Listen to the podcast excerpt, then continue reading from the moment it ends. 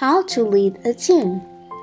Leading a team is not to manage everyone's behavior, but to bring out their aspiration and mediate relationships.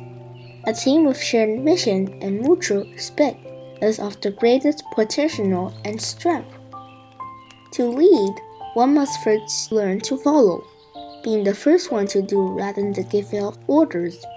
An excellent leader must be visionary, generous, and skillful at utilizing every strength and making the best of it.